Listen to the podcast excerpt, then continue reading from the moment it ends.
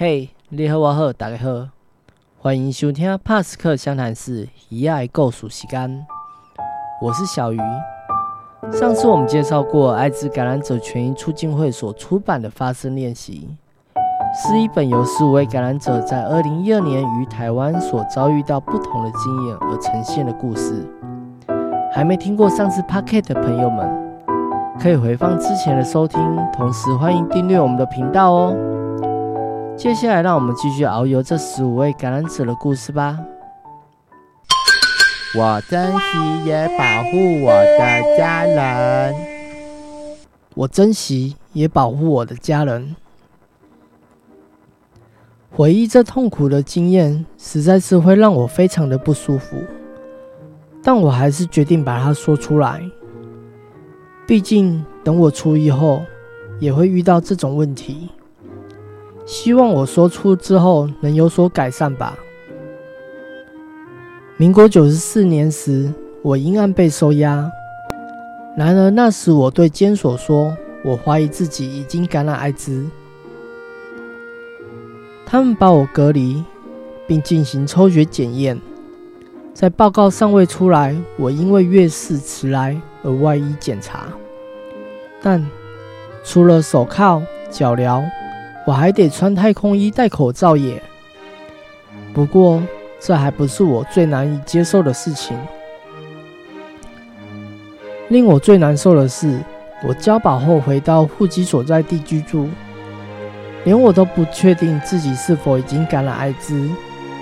因为交保后没回去看报告，而处在于自己不知道的情形。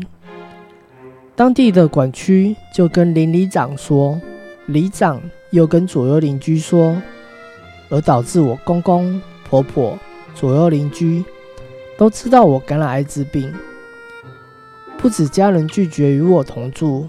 连我的小孩也被邻居排斥。邻居还告诫他们的孙子不可以跟我的小孩玩。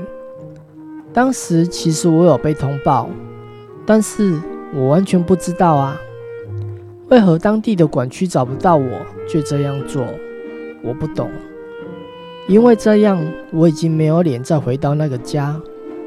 我的婚姻也决定结束。但是现在的我，想到未来还要回到社会，如果户籍迁去与家人同住，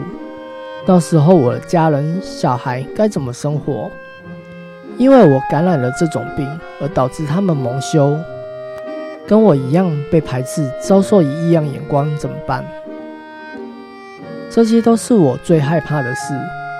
我一定要保护好我的家人、孩子，让他们不受排挤。但我能怎么做才不会让我自己的身份曝光？一定要让当地的管区知道我的身份吗？里长也一定要知道吗？自从感染 H 之后，我很珍惜与家人相处的时间。他们想保护我，我也想保护我的家人。可是光靠我独自一个人是不可能的。我想把这痛苦的经验说出来，或许有相同遭遇的人会有好办法，可以制止这痛苦的经验再度发生在其他人的身上。让我们一起想个好方法，一起来好好保护我们所爱的家人吧。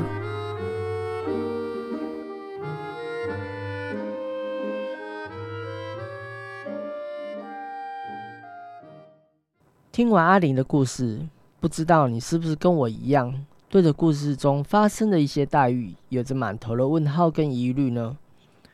那么欢迎怕三小的 Bobo 来跟我们讨论。我们请 Bobo 跟大家打声招呼。Hello，大家好，我是怕三小事务所的 Bobo。Bobo，那你听完阿玲的故事，我想请问一下，故事中第一段，阿玲在怀疑自己是感染者而主动向监所提出。那说到自己被像太空人一样，然后绑的跟好像跟是蚂蚱一样吧，或不知道你有什么样的看法呢？对，我们通常都说上月球穿太空衣是很兴奋的事情，可是这件事情好像不是让人家这么兴奋嘛。嗯，其实这让我想到很早很早以前，就是我记得有一个新闻，就是当一个警察他抓到一个犯人之后，嗯你知道新闻画面它呈现的是怎么样子吗？是怎样？他是呃把那个犯人，他是犯了就是偷东西这件事情，嗯偷呃就是窃盗这样子，那他就被上了手铐，因为防范他被拖嘛，嗯就是逃脱。那另外他也戴了手套，同时他还戴了安全帽。嗯接下来令人震惊的一个画面是，他中间还隔了一张椅子，然后警察隔着那一张椅子在审问他。对，嗯大家可以去想象一下这个画面，就是呃，为什么一个呃人他因为犯罪了，然后他因为告知了警察他的感染身份之后，却会有这么多的防范措施，嗯，对，然后更不用说，这是早期社会大众因为害怕艾滋，有可能会呃不晓会担心会传染，可是因为知识的不足而有这样的很多的举动。可是回到我们之前有提到的，像现在目前的艾滋的科学性质 U 等于 U 的话，嗯那其实呃当感染者测不到就不会传染的时候，为什么还要艾滋感染者还要受到这样的对待？嗯嗯对嗯嗯。像你说的这种想法，好像之前就看过那种新闻，好像就是蛮多，就是在抓到一个艾滋犯的时候，然后就是好像就是他们保护的，好像跟什么一样，就是带一些无为不为的东西，然后就是去，比如说手套之类的，就嗯好像我真有如你所说的这样子。可是我们也其实可以看到，说他其实东西带的越多，其实就可以反映出这社会大众对于艾滋的多少的多么的恐慌。对对对对对嗯嗯嗯，好，那他还第二段有提到，就是说，像交保后回到居住所住之后，然后阿玲自己都不确定自己被感染，可是邻里长却已经向左右邻居说，然后左右邻居又跟阿玲的家人说，导致阿玲在这个社区好像就遭受到歧视，那就是这样子的看法是，嗯，就是呃，我这边想先问问看小鱼，就是你觉得为什么呃隐私这件事情呃会这么重要？就是以疾病的隐私这件事情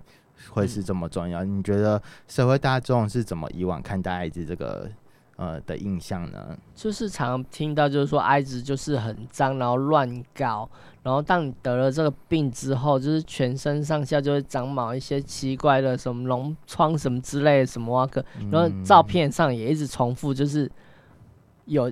这样子的报道，就是去误导人家说艾滋就是个很可怕的东对，西。这是早期早期那个健康教育的课本上面，他们在讲述艾滋这个议题的时候，都是放那个卡波西斯肉瘤的嗯，照片，就是很可怕。可是现在其实如果艾滋感染者只要稳定服药治疗之后，他们病毒量可以降到就是测不到或是很压到很低的时候，他们其实就不会引发这些刺激性的感染，所以就不会有卡波西斯肉瘤这些这什么发病的症状产生。对，嗯所以其实现在艾滋感染者跟一般人其实看起来是外表是看起来是一模一样的。嗯这个东西也让我想到说，就是呃疾病的隐私，就是艾滋这件事情，为什么社会大众？呃，这也是这几年才开始在提倡的。我不知道你有没有在就是网络社群当中有看到有一些呃朋友们，他们有可能自己自己，因为现在政府有在推什么在家筛检啊，嗯口嗯、呃、用那个唾液筛检，那他们就是会做完筛检之后，把他们的结果照片直接 PO 到网络上面去。嗯你看到这样的照片，你会有什么感觉呢？就觉得他们好像就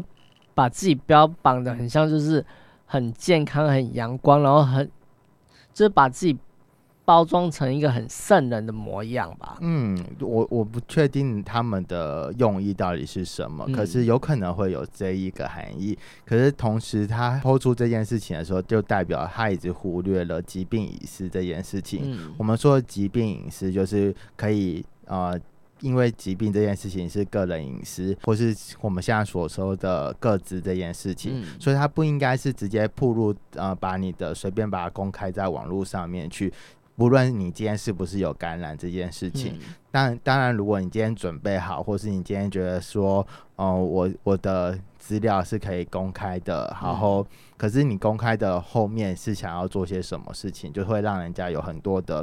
呃想法嘛，或者是就像今天一个感染者跟社会大众公开说他自己的表明他自己的身份，有可能是他希望可以透过他自己的故事本身，然后告诉社会大众，其实艾滋感染者现在目前在呃社会的处境到底是怎样。那今天一个还没有没有感染的呃健康的朋友们，那他们的抛出这样的照片，你的想法会是什么呢？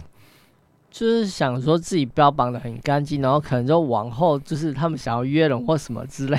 会比较方便吧。对，有有可能会有这一层的含义。刚刚提到艾滋感染者公开自己的身份之后，有可能是这个后面的意涵嘛？可是。健康的人公开自己的身份时候，我就觉得我抓不到那个意涵这件事情，所以开始网络上就会有像你所说的有一些猜测，或者是说，哎，你是不是把自己归类在就是健康好的这件事情？那我们都一直在讲说，为什么呃怎么去定义好，或者是或者是呃什么是不好这件事情？那是不是就直接间接的把呃感染者跟非感染者直接就做一个区隔开来了？为什么我们会说疾病隐私这件事情非常重要？是因为当这个隐私如果曝光之后，我们没办法去预期说这个社会或是这个环境会带来我们有什么样的伤害。像是故事这个故事，阿玲嘛，阿玲这个故事，她其实，呃，我觉得我在里面听到一件事情，就是女性感染者，她跟一般的有可能像 MSN，就是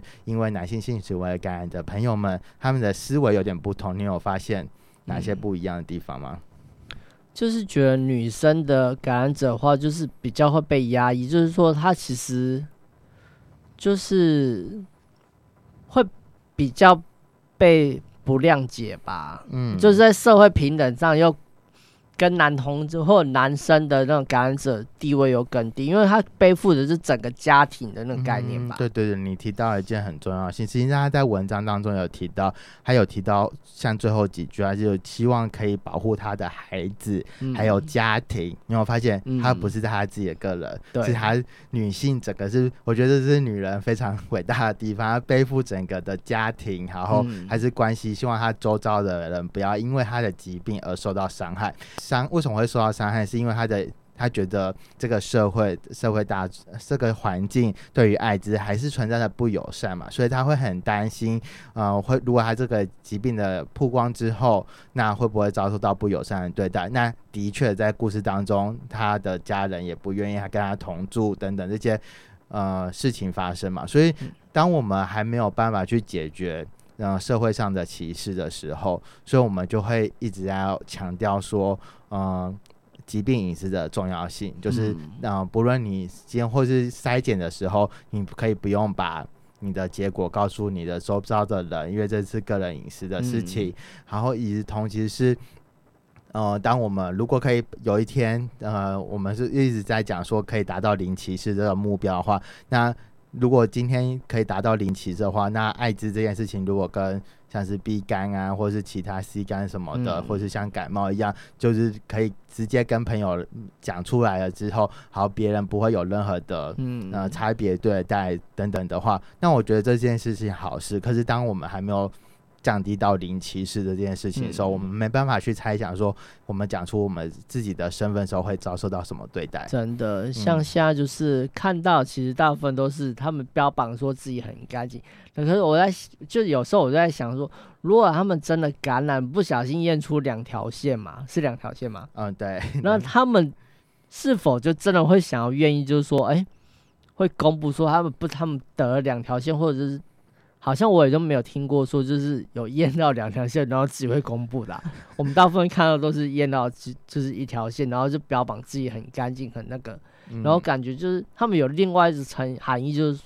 会伤害到就是他周遭的感染者朋友吧。就是当感染者看到这件事情的时候，应该心里就会翻一个白眼，因为他就会想到。当初他有可能在做筛检的时候，那时候的情景，有可能各管事就很严肃的跟他讲说：“哦，你感染了。”可是那种那种还如果对于艾滋还不了解，然后还没办法接受到各种资讯的时候，他那时候其实是非常恐慌、非常无助的。那呃，这有可能是一般呃健康的人他们没办法去想象的事情，因为呃艾滋长期以来一直背负着太多的。歧视跟污名存在的那，也是这几年来科技的进步，然后越来越多的呃新知，可以让告诉大家说，艾滋其实呃，就像呃艾滋全促会的林议会呃秘书长他。提到的，就是在续篇提到说，呃，艾滋不可怕，并不是伪善之词这件事情。其实，在我们如果有具备这么多知识的话，是呃，有一天是可以把这些歧视可以把它去消除掉的。嗯嗯，听完我们这以上的就是讨论之后，其实应该就是要注重一些那个隐私的问题，就是其实很多时候。你一些小小的动作或者一些小小的言语，是会伤害是已经感染的朋友。然后我觉得不管怎样，我觉得隐私问题是还蛮重要的问题。对待感染者，其实也不需要好像就是感染者就是一个很恐怖的东西，或者是人什么，然后就是把自己防范跟对方防范的跟什么一样。其实有时候你。对这个世界多一点点爱，或多一点点心，然后去面对这些，用你的知识去面对这些人，其实很多事情真的是不需要那么恐怖跟恐慌。嗯，是对。感谢波波这次一起来听那个发声练习的故事，也期待下次可以跟我们继续遨游这些故事，然后聆听我们的频道。在这边跟大家说声拜拜喽，拜拜，拜拜。